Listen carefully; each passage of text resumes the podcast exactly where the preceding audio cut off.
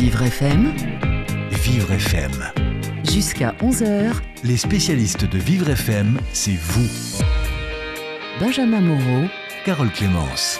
Bonjour Carole. Bonjour Benjamin. Dans votre émission Association Solidaire, aujourd'hui, vous avez décidé de nous faire mieux connaître l'association Médecins sans frontières. Exactement, une association médicale humanitaire internationale créée en 1971 à Paris par des médecins, des journalistes et qui est aussi connue à l'étranger sous le nom de Doctors Without Borders. Alors beaucoup d'actions sont menées à l'étranger par Médecins sans frontières, mais en France également. On va en parler tout au long de cette émission. On va parler euh, à l'étranger de l'action qui est menée au Moyen-Orient avec des prothèses 3D euh, pour des patients à Amman en Jordanie notamment. Et puis on, va commencer cette émission par euh, l'action qui est menée en France, en Seine-Saint-Denis, avec l'ouverture à Pantin en décembre d'un centre d'accueil et d'orientation pour mineurs non accompagnés. Et on en parle avec Corinne Thor, chef de mission France euh, de MSF, euh, qui supervise ce centre. Et vous savez qu'à tout moment, vous pouvez prendre la parole dans cette émission Association Solidaire.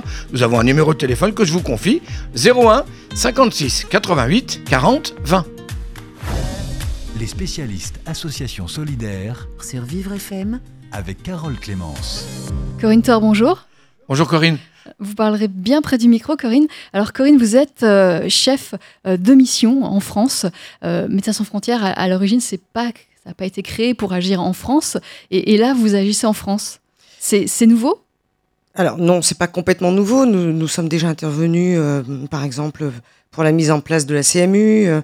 Euh, on a participé à tous ces développements. Nous intervenons lorsqu'il y a effectivement des, gaps, ce que l'on appelle des gaps dans notre jargon, des manquements, des défaillances dans des systèmes euh, d'accès aux soins. Donc euh, aujourd'hui, en France, ça a été hum, assez complexe de prendre la décision de réintervenir, mais nous avons décidé d'intervenir sur une population que l'on considère comme étant la plus vulnérable aujourd'hui, les mineurs non accompagnés. dans notre jargon national, nous les appelons les MNA.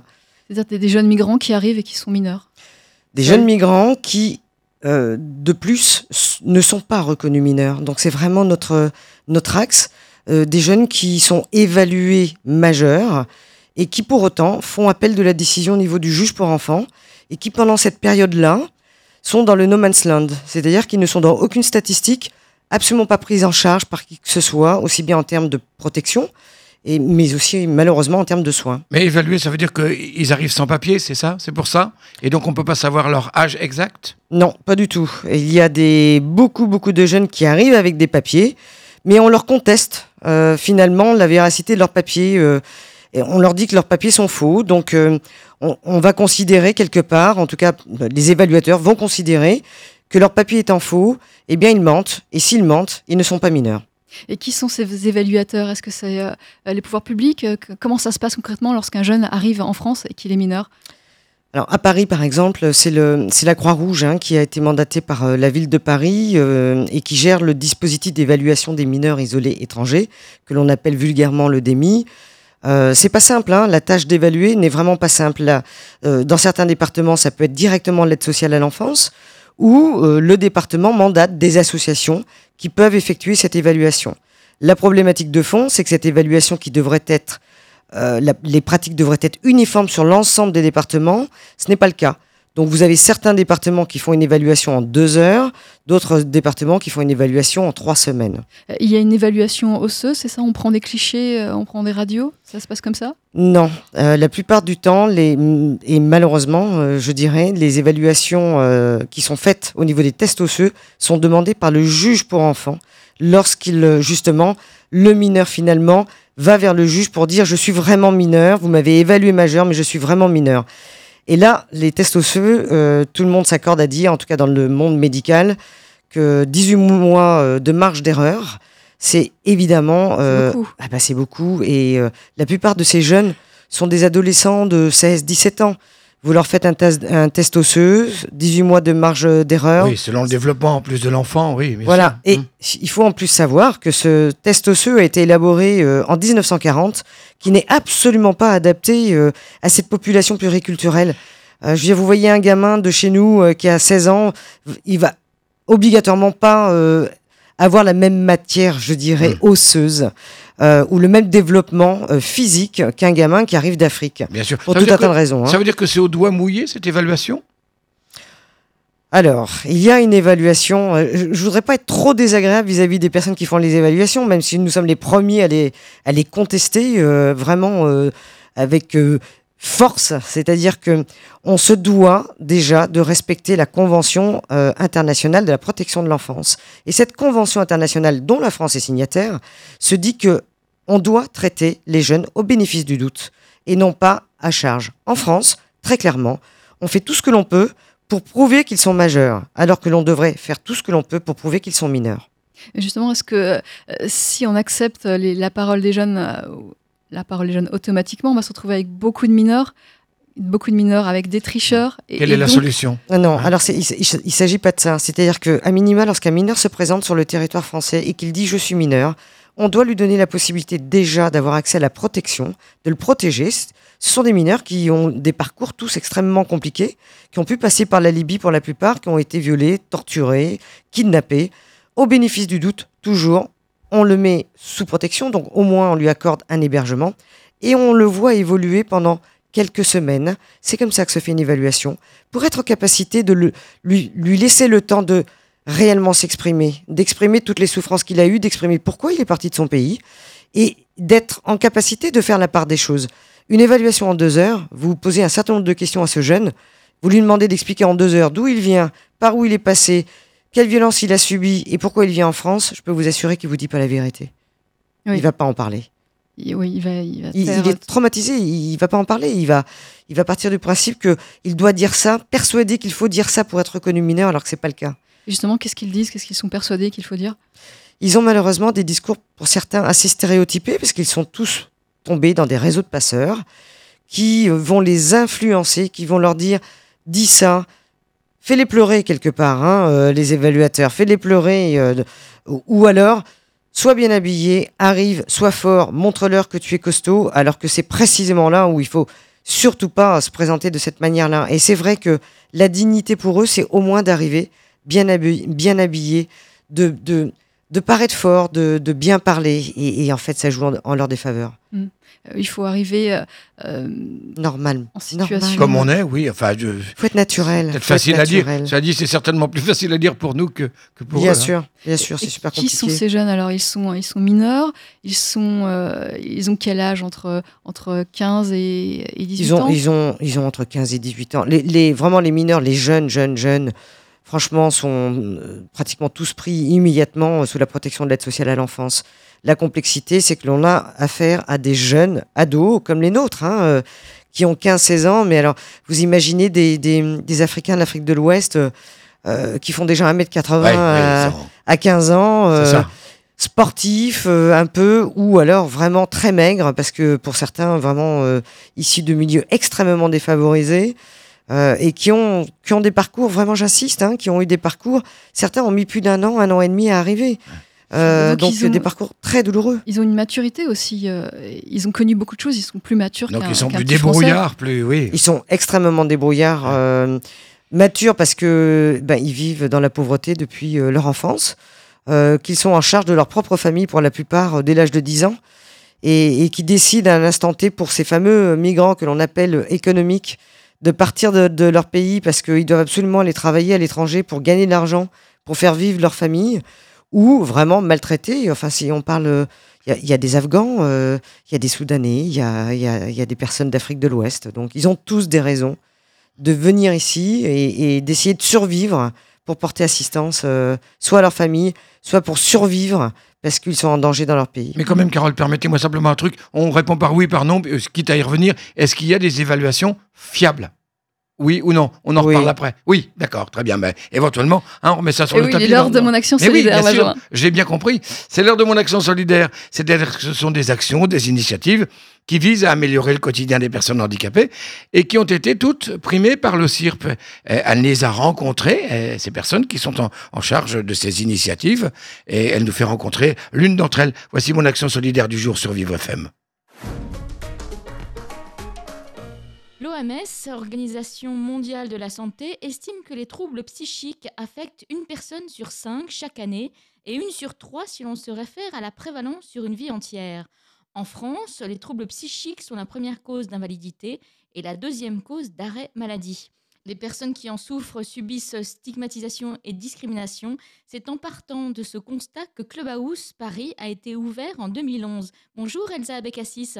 Bonjour Anne-Lise. Alors vous êtes responsable partenariat entreprise et handicap. Quand on parle de troubles psychiques, on parle de quoi exactement? Alors les troubles psychiques, en fait, euh, ça désigne un ensemble d'affections qui vont entraîner chez les personnes qui sont euh, euh, fragilisées par un trouble psychique certaines gênes, certaines souffrances ou des troubles du comportement dans la vie quotidienne. Mais je pense que ce qui est important aussi à dire, c'est qu'il peut exister sans qu'il y ait de maladie ces troubles peuvent exister euh, et sans notamment euh, exister sans qu'ils altèrent en fait le fonctionnement de la personne ou tout simplement euh, ils peuvent exister sans que ça nécessite en fait un accompagnement spécifique. Alors Clubhouse Paris est un lieu d'activité pour les personnes qui, qui souffrent de ces troubles mentaux et psychiques. quels sont les types d'activités que vous proposez? Le Clubhouse Paris est basé sur un modèle d'insertion euh, que l'on appelle donc Clubhouse. Et en fait, euh, on sait qu'il a fait ses preuves depuis plus de 60 ans dans une trentaine de pays. Euh, et la base en fait de Clubhouse, c'est un lieu d'accueil qui est non médicalisé et qui est au service de la réinsertion et du rétablissement. Donc aujourd'hui, Clubhouse France a ouvert le premier Clubhouse à Paris en novembre 2011 et il est fondé en fait sur les notions de rétablissement, d'autogestion. Euh, et du coup, l'objectif d'un clubhouse, notamment du clubhouse Paris, est de permettre à ces personnes euh, d'avoir ce tremplin euh, vers la vie et vers l'insertion. Parce que les personnes qui souffrent de, troubles psychiques ont quelquefois été éloignées de l'emploi, et donc ça peut être aussi une, une passerelle pour une meilleure réintégration professionnelle. Bien évidemment, les personnes qui fréquentent le lieu d'entraide sont au lieu d'entraide pour, dans un premier temps, reconstruire leur confiance. Ainsi, ils vont reprendre en fait possession de leurs capacités en contribuant à la gestion euh, du lieu et la gestion de l'association. Et euh, in fine, ils vont avoir accès à la formation, ils vont avoir accès à l'emploi, bien évidemment, s'ils le souhaitent. Et tout ça, en fait, dans un esprit d'entraide, dans un esprit de bienveillance et bien évidemment d'humanisme. Alors comment ça se passe euh, pour les personnes qui seraient intéressées pour euh, euh, venir dans ce clubhouse? Est-ce est-ce que c'est un médecin qui doit leur, donner cette, cette information? Est-ce que les personnes peuvent directement vous contacter? Est-ce que ça passe par la MDPH L'orientation vers le clubhouse ne passe absolument pas par la MDPH.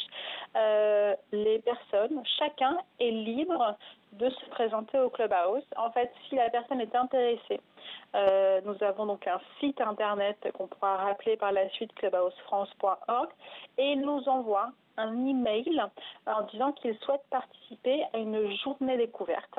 Et alors, il peut venir à la journée découverte et euh, c'est une porte ouverte hein, qu'on organise une fois par trimestre. Euh, et après, il rencontre les chargés de cogestion, il peut rencontrer le directeur et on échange pour voir s'il est intéressé. Et s'il est intéressé, il nous envoie euh, une, un, petit email pour nous dire qu'il est intéressé et nous le convoquerons en fait pendant des réunions candidats euh, pour après poursuivre l'intégration au sein du Clubhouse. Merci beaucoup Elsa Bécassis de nous avoir présenté Clubhouse Paris, un projet soutenu par l'OCIRP. Merci beaucoup Anne. Mon action solidaire à retrouver chaque jour sur Vivre FM et en podcast sur vivrefm.com. Nous sommes avec l'association Médecins sans frontières que nous allons retrouver par le biais de Corinne Thor qui est notre invitée. Si vous voulez lui poser des questions, n'hésitez pas. 01 56 88 40 20. Jusqu'à 13h, Vivre FM, c'est vous, Benjamin Moreau Carole Clémence. Nous sommes aujourd'hui avec Corinne Thor, la chef de mission France de l'association Médecins sans frontières. Carole. Exactement, et nous parlons d'un centre qui a été ouvert très récemment en décembre à Pantin, le centre d'accueil et d'orientation euh, pour les mineurs non accompagnés qui accueille environ 50 euh, à 100 mineurs par jour. C'est un centre d'accueil de jour, c'est bien ça? Oui, alors euh, c'est 50 maximum. 50 maximum. 50 maximum parce que quand on voit la, la gestion autour de ces jeunes, euh, ça demande une énergie et un certain nombre de personnes pour, euh, pour les suivre. Euh, on a la capacité d'en prendre plus de 50, mais on, ne le souhaite pas. Et ces jeunes, ils viennent d'où?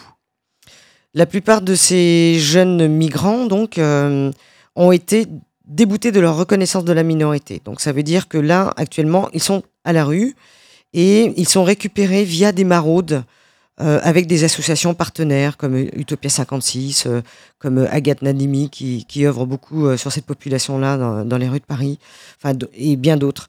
Donc, Donc- vous les secourez vraiment, ils sont à la rue, ils ont vraiment besoin de, euh, de vous, il n'y a, pas d'autre solution pour eux? Ben, Aujourd'hui, euh, alors il n'y a pas que nous hein, euh, qui œuvrons sur le sujet, mais en tout cas, on essaye de leur offrir dans ce centre l'ensemble des services auxquels ils devraient avoir droit. Donc euh, aujourd'hui, ils sont à la rue, ils dorment dehors. S'il n'y avait pas la société civile solidaire pour essayer de leur trouver des solutions, euh, en tout cas, c'est certainement pas l'État qui, apporte euh, de l'assistance.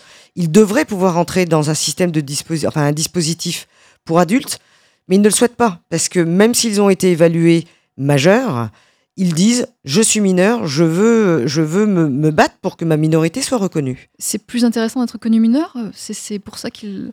Alors, c'est plus intéressant, oui, bien sûr, parce qu'à partir du moment où vous êtes mineur, vous avez droit à une protection particulière. Ce sont quand même euh, des, des adolescents, des personnes euh, bien plus vulnérables qu'un adulte, même si les adultes, euh, au niveau de la population migrante, est quand même euh, malheureusement assez maltraités. Mais et, et c'est une, ce sont des jeunes qui ont droit à l'éducation, qui ont droit à aller à l'école, qui ont droit à une vie normale, je dirais. Donc, Une vie d'adolescent.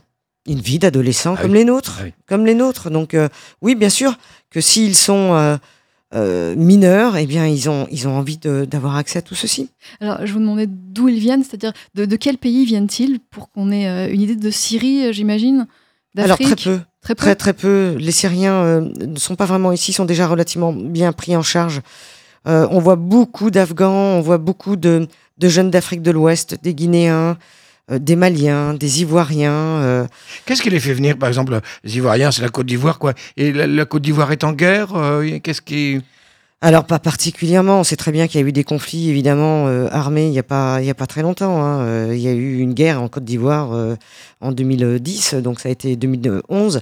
Ça a été compliqué, mais c'est ce sont des jeunes qui sont maltraités dans leur propre pays et qui décident à un instant T de partir pour essayer de de survivre ou euh, d'être en soutien de leur famille. Donc qui ont qui veulent étudier et qui veulent devenir euh, qui ont la capacité, sont des jeunes intelligents. Hein. Il faut pas vous imaginer que on reçoit que des que des jeunes qui qui sont pauvres et qui abusent du système français. Pas du tout. Ces jeunes-là, je peux vous dire, pour oser partir et pour que les familles, lorsqu'ils en ont, les laissent partir, c'est c'est un acte extrêmement courageux puisqu'ils ils, ils passent dans des pays extrêmement dangereux. Euh, ils partent sans argent pour la plupart et ils tombent dans des réseaux euh, malheureusement de, passeurs ou, dans des pays comme la Libye où ils sont, euh, comme je le disais tout à l'heure, pour, pour beaucoup soit violés, soit torturés, soit kidnappés, se mettent en danger en mer Méditerranée pour essayer d'arriver en Europe. Et ils arrivent en France et, et là, ils se disent enfin, j'y suis. Et ils sont aussi de nouveau maltraités parce qu'on ne les accueille pas. Et ces, viols, c'est courant, c'est c'est quelque chose euh, d'étonnant. On, viole des, jeunes hommes qui, euh, euh, qui passent par la Libye, qui passent. Bien sûr. Non, c'est courant, oui, bien sûr. Euh, Alors, je ne vais pas vous dire qu'ils sont tous violés, en tout cas, je peux vous dire qu'ils sont tous maltraités. On le voit dans notre centre, hein, dans notre pôle soins somatiques. on a fait à peu près euh, 600 consultations médicales. Euh, 68% montrent des actes avérés de violence et de torture. Ils le sont pourquoi? Parce que, justement, parce qu'ils disent qu'ils veulent partir, parce qu'ils disent qu'ils veulent aller dans, dans des pays plus riches. Comment, et comment ça fonctionne? Pourquoi est-ce qu'ils sont le- la, la- la proie de ces exactions? Alors, si, si on prend le cas de la Libye, la Libye, il n'y a pas de gouvernement. Euh, et c'est euh, plutôt des réseaux mafieux. Euh, la vie économique est catastrophique en Libye. Donc, euh, finalement, la- l'afflux de migrants, eh bien, c'est une façon de gagner sa vie. C'est une façon de gagner de l'argent. Donc, euh, oui, les actes de kidnapping sont fréquents. Les actes de violence sont fréquents. Euh, et et c'est pas que pour les mineurs, hein, c'est pour l'ensemble de la population migrante qui passe, euh, qui passe en Libye. MSF n'arrête pas de dénoncer euh, ces pratiques-là. Nous sommes d'ailleurs en Libye.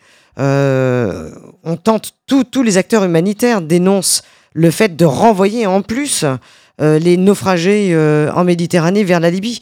Donc c'est c'est extrêmement dangereux. Euh, ce sont des, des violences euh, gratuites parce que ce sont des réseaux mafieux et et aujourd'hui, oui, on peut le constater puisque nous avons un programme euh, en France et malheureusement, euh, on, le constate d'autant plus que ce sont des mineurs et on crie au secours sur ce sujet-là. C'est euh, c'est scandaleux. Donc euh, il y a vraiment des actes de, de violence et de, et, de, torture avérés. Donc il faut dénoncer ça. Et on a à cœur euh, d'essayer de monter euh, des, rapports qui vont nous permettre d'aller faire des plaidoyers très très forts auprès de, de notre propre gouvernement, en espérant que notre propre gouvernement entende ça et se décide aussi à, à essayer d'avoir un plaidoyer très fort sur ce qui se passe en Libye. Hmm, Vous pensez qu'il y aurait une chance pour que, que Macron, euh, le président, puisse faire pression et, et changer Emmanuel, les choses sinon vous allez vous faire engueuler. On se fait déjà engueuler, hein, donc euh, euh, en tout cas notre notre rôle n'est pas de de dénoncer pour dénoncer. Notre rôle est d'alerter, euh, de documenter. Et si avec cela euh, notre gouvernement ne bouge pas, eh bien, il faudra se poser des questions, oui, sur notre regard d'humanité en France. Et justement, qu'est-ce que vous pouvez faire sur ce centre pour ces jeunes, euh, pour les aider psychologiquement, euh, pour les aider après euh, toutes ces violences qu'ils ont subies? Alors dans notre centre, déjà on va leur, les aider à connaître leurs droits sur le sol français et à faire reconnaître leurs droits s'ils le souhaitent. D'où tout un tas d'actions que l'on mène au niveau du du tribunal et des différents tribunaux et des juges pour enfants pour essayer de les aider à faire reconnaître leur minorité. Ça, on le fait, euh, on le fait en partenariat avec certaines associations comme euh, comme l'ADJI, euh, le GISTI, euh, Safe Passage. On travaille en étroite collaboration avec eux. Et puis surtout, nous, on s'axe évidemment sur euh, notre métier de base, euh, le médical. Donc, nous avons des infirmiers pour essayer de leur faire des bilans de santé. Et c'est comme ça qu'on s'est rendu compte qu'il y avait des actes de violence. Essayer de, les orienter vers le droit commun, c'est-à-dire les faire vacciner, s'ils veulent être dépistés, les faire dépister, et s'ils ont subi de telles violences qu'ils ont besoin euh, eh bien d'aller aux urgences, de se faire opérer, puisqu'on a, on a, moi je peux vous donner un exemple, hein, on a eu un jeune euh, qui a été effectivement torturé en, Libye, qui a eu un œil crevé, qui a eu des fractures euh, de la hanche et qui est arrivé au bout de mois de parcours dans cet état-là. Et il a fallu se battre pour qu'il puisse euh, avoir accès aux soins en France et que ce soit pris en charge par. et que ça soit pris en charge. Et puis il y a l'aspect dont on ne parle pas assez, l'aspect santé mentale. Nous avons des psys. Et Et on va en parler. Il est 10h30, on fait une petite pause. On revient avec vous. Corinne Thor. On va du côté de l'info tout de suite. Jusqu'à 13h, Vivre FM, c'est vous Benjamin Moreau. Carole Clémence. Aujourd'hui, nous sommes avec Médecins sans frontières et plus particulièrement avec Corinne Thor, sa chef de mission France pour Médecins sans frontières, Carole. Exactement, et nous allons parler dans, dans deux minutes avec Clara Nordon, euh, directrice de la fondation MSF. Mais je voulais qu'on revienne, Corinne Thor, sur ce centre et sur la santé mentale, justement, des jeunes que vous accueillez, puisqu'on n'a pas eu le temps de, de l'évoquer.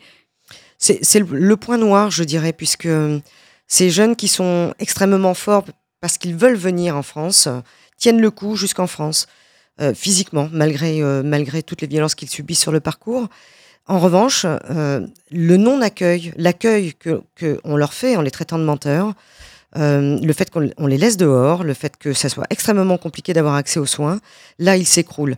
Et on s'en rend compte dans le centre, avec notre pôle santé mentale, où finalement, cela prend du temps pour eux de s'exprimer et, d'oser dire tout ce qu'ils ont subi et les raisons pour, lesquelles ils, arrivent en France et la maltraitance qu'ils subissent en France. Et pour certains, ils, nous disent même que en France, ils subissent plus de maltraitance que sur le parcours. Euh, c'est assez fort de- de- d'entendre ça et, et probablement assez incompréhensible euh, pour euh, la population lambda. Mais pour des médecins, en fait, c'est finalement euh, constater qu'ils s'écroulent, ils décompensent, c'est notre jargon euh, médical, ils décompensent, et là c'est grave, Ouais. puisqu'il peut y avoir des actes de, de suicide, de scarification, euh, c'est extrêmement, euh, extrêmement complexe. La maltraitance, terme. la maltraitance qu'ils vivent en France, c'est parce que c'est parce que justement, notamment, on ne les croit pas, on, on ne croit pas qu'ils sont mineurs, donc on, on, Oui. on les, on les nie. On les nie, on les renie, euh, on fait tout ce que l'on peut pour, euh, les considérer comme des adultes, et, pourtant ils ne sont pas non plus dans les, dis- les dispositifs pour adultes. C'est quand même euh, 10 000 jeunes en 2017 qui ne sont dans aucun dispositif, puisque nous avons reçu 25 000 jeunes l'année dernière et que 14 900 ont été pris en charge par l'aide sociale à l'enfance. Ces 10 000-là, on ne sait pas ce qu'ils sont devenus. On ne sait pas s'ils sont rentrés dans le dispositif pour adultes ou pas, ou ils sont partis, euh, on n'en sait rien. C'est l'objectif de ce centre, Mhm. de rendre cette population visible et surtout de rendre visibles les incohérences. C'est d'être en capacité de montrer que finalement un jeune qui fait appel de la décision à 50% est bien finalement reconnu mineur et pourtant pendant ce temps-là, un recours durant de 1 à 14 mois, il est dehors. On devrait le mettre à l'abri. C'est la responsabilité de l'État de le mettre à l'abri euh, avec les dispositifs de l'aide sociale à l'enfance, au moins jusqu'au terme de la décision finale. Alors on va continuer à, parler de, ce centre qui est unique en France, ce centre de Pantin, mais après, euh, après justement dans quelques minutes, après avoir euh, pris en ligne Clara Nordon, Clara Nordon qui est directrice de la fondation MSF. Bonjour Clara. Bonjour Clara. Bonjour, bonjour à tous, bonjour Corinne. Bonjour Clara. Euh, Clara, vous vous occupez euh, d'innovation, d'action, notamment à, Amman, en Jordanie. Vous avez une action, vous, fabriquez des prothèses 3D. Euh, en quoi est-ce novateur et, en quoi ce projet est utile? Nous, ce qu'on a essayé de faire euh, à Amman en Jordanie, c'est vraiment, euh, c'est pas la promotion euh, de, de l'imprimante 3D, mais c'est plus un travail scientifique de d'évaluation, de faisabilité et d'évaluation de la qualité de ces prothèses qui sont imprimées en 3D. l'intérêt qu'on voit, qui sera confirmé une fois qu'on aura un an de, de, de données sur sur ces prothèses, c'est déjà un intérêt de coût, euh, un intérêt de rapidité parce que les, les, les, les, les prothèses peuvent être imprimées euh, en deux jours. Et puis un intérêt de, euh, de légèreté parce que le dispositif est relativement léger ce qui fait que c'est pour l'instant les premiers retours sont très encourageants de la part de nos patients. C'est assez agréable à porter. Vous en avez conçu 10 pour l'instant c'est ça? On en a fait euh, environ une, quinzaine pour euh, pour 10 euh, patients. Donc là, le but c'est pas d'industrialiser le, le, process, bien au contraire, c'est plutôt d'aller dans le détail avec eux. C'est les patients nous ont énormément aidé à affiner les, les designs et, et surtout à chaque patient venait avec une problématique bien particulière. Et ça, c'est tout l'intérêt de, de l'impression 3D, du design et de l'impression 3D, c'est de pouvoir répondre à des problématiques très très particulières. Une prothèse sur mesure en quelque sorte. Oui, les, les, prothèses sont en fait c'est la partie euh, qui est toujours sur mesure dans les prothèses. C'est ce qu'on appelle euh, c'est ce qu'on appelle l'emboîture. C'est ce qui va accrocher le, le moignon de euh, de l'autre dispositif qui lui peut être standardisé, un avant-bras ou une jambe. Mais le moignon il doit être que, parfaitement adapté à la, la structure du, du, moignon qui est qui est par définition unique. Donc là on est obligé de, les méthodes conventionnelles c'était avec du plâtre donc une prise d'empreinte sur avec un moule et euh, avec cette méthode, donc euh, la digitalisation de ce process, en fait, on utilise des scanners euh, qui, vont prendre des photos en 3D en quelques secondes. Donc il y a une grande rapidité, il y a un gain de temps assez incroyable sur cette prise d'empreinte digitale en fait. Mais l'intérêt derrière cette procédure digitalisée, c'est que les personnes dont, on manque aujourd'hui, qui sont les orthoprothésistes, euh, peut être à distance, puisqu'ensuite on a un fichier qu'on va pouvoir envoyer à San Francisco, à Madagascar ou en France, qui peut être retravaillé. Et le design peut être fait à distance sur un ordinateur. Le design qui va être, euh, qui va dessiner euh, sur l'ordinateur l'emboîture. Et ce design-là, c'est un petit fichier qui peut être envoyé au plus près du terrain ou euh, dans un laboratoire de fabrication digitale ou n'importe où ailleurs. Mais c'est le fait qu'on va séquencer cette procédure de fabrication et pouvoir faire appel à des experts qui sont pas forcément sur place. Alors, quelles sont les attentes des personnes à qui vous remettez ces prothèses?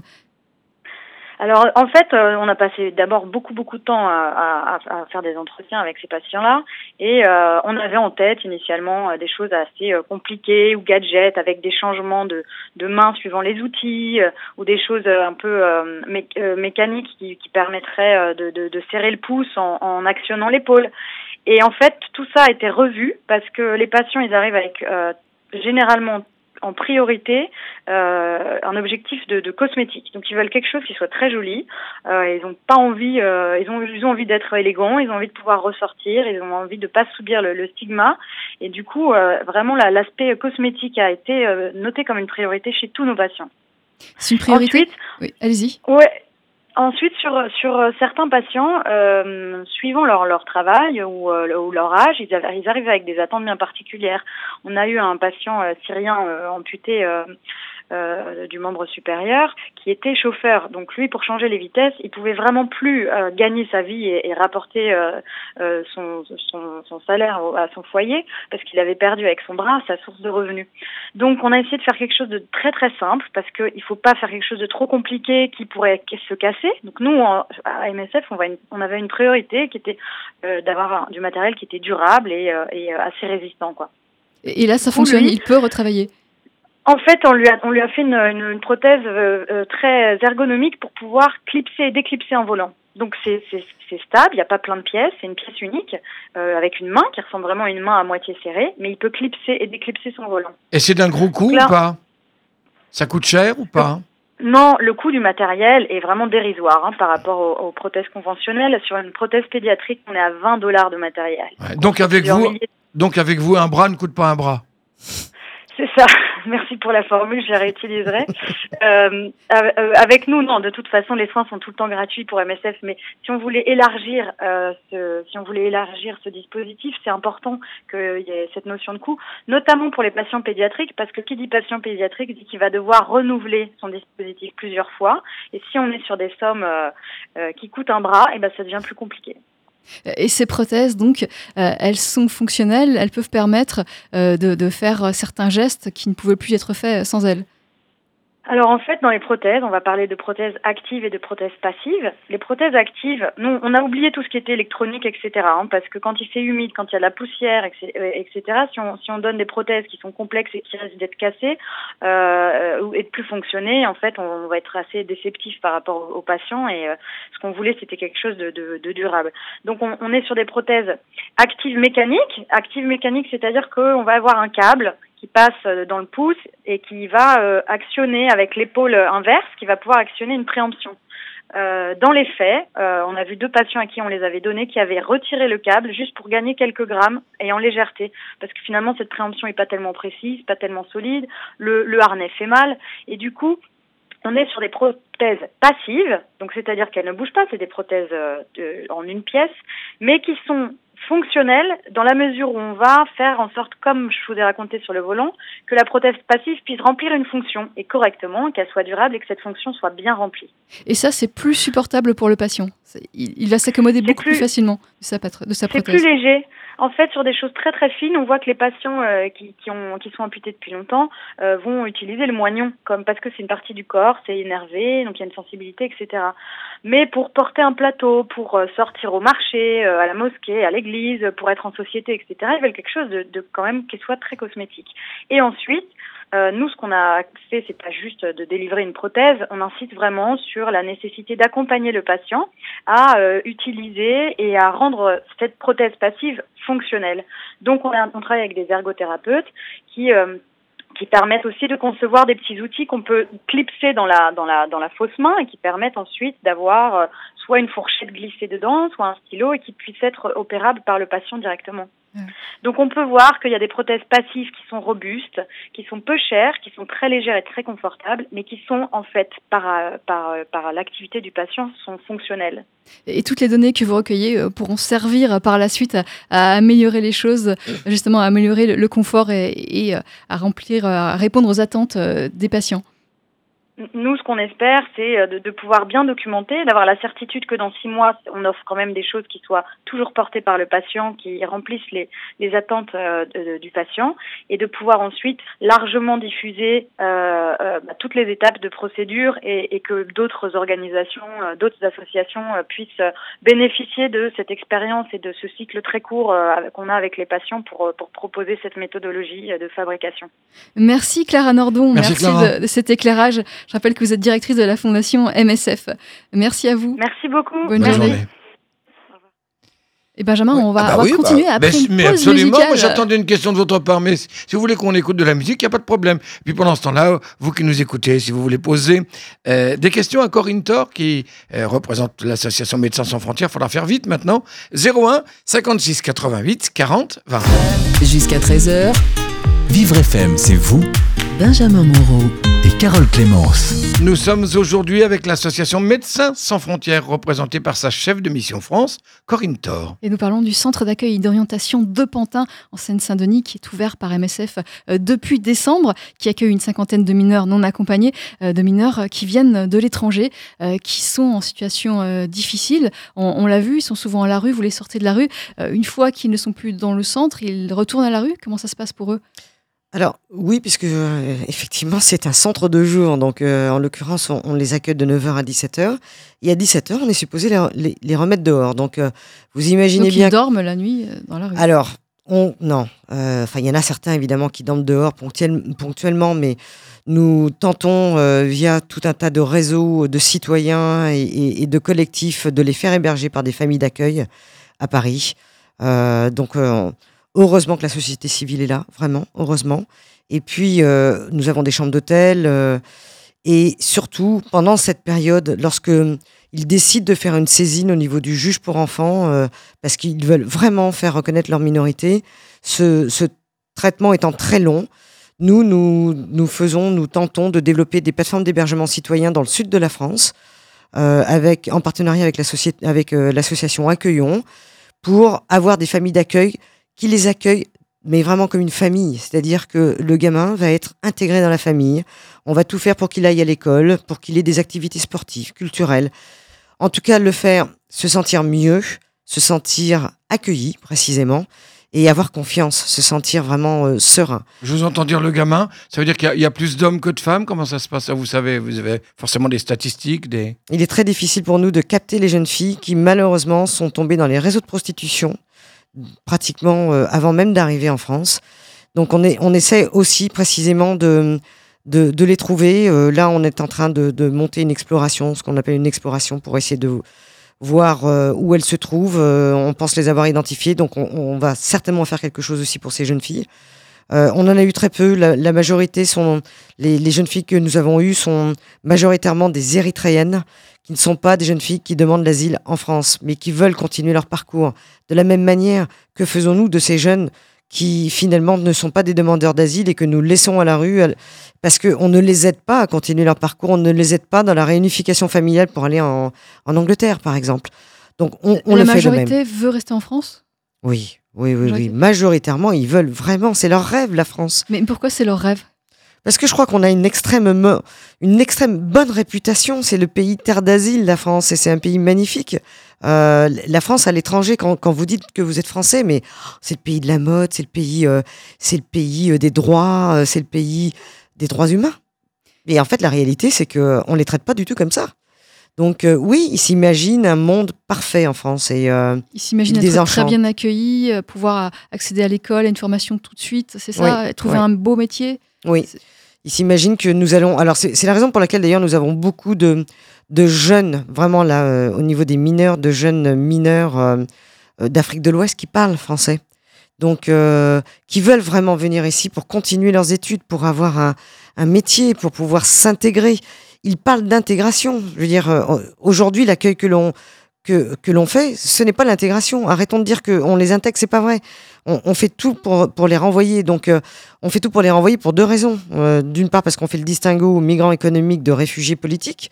Et puis, on fait euh, tout pour les renvoyer parce que, comme on utilise le règlement Dublin, c'est-à-dire qu'ils sont passés dans des pays où ils ont déposé leurs empreintes, eh bien, la France veut les renvoyer parce que c'est beaucoup plus facile de dire Ah non, tu es dublinable.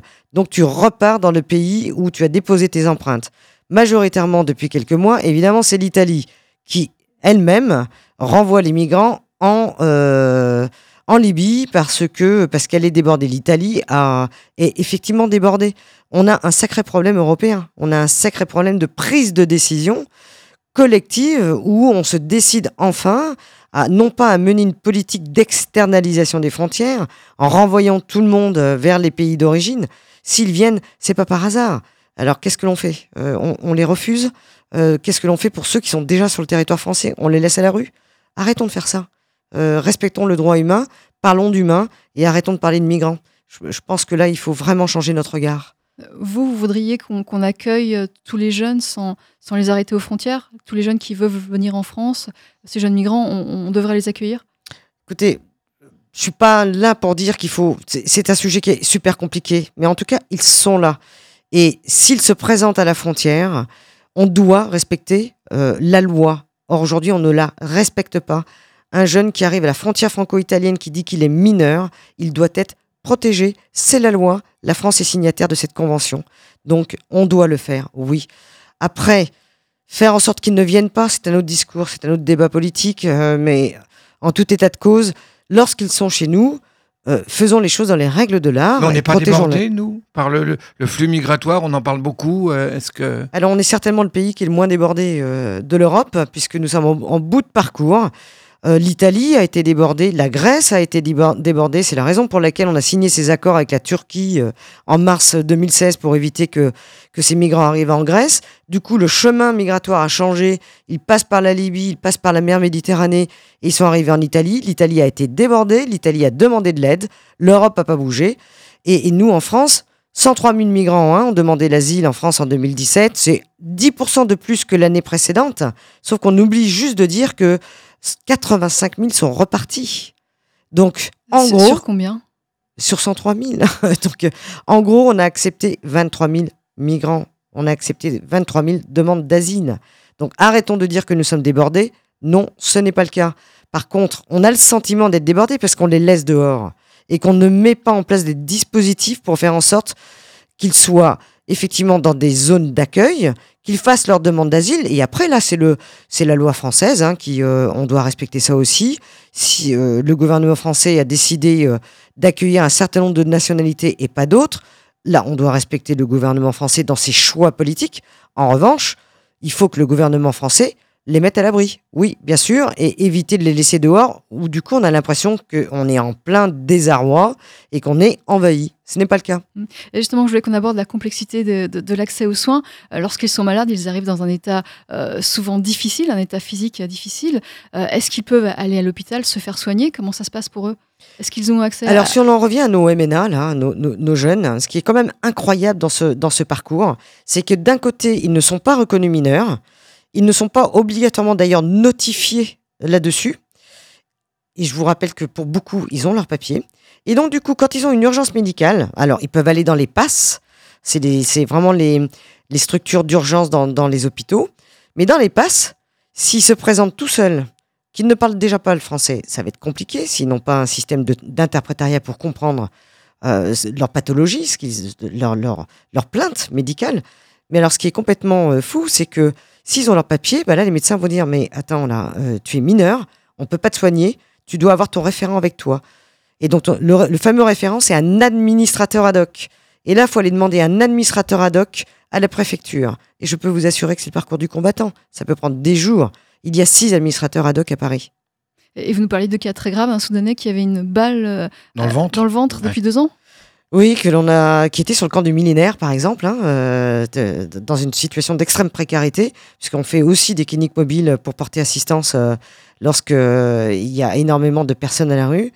Et euh, on a rencontré ce, ce, ce Soudanais qui avait une balle, effectivement, dans le ventre depuis, plusieurs mois, voire années, et qui n'a pas pu avoir accès aux soins, tout simplement parce qu'il ne savait pas parler français, qu'il n'avait pas d'accompagnateur, et que c'était complètement impossible de comprendre ce qui se passait.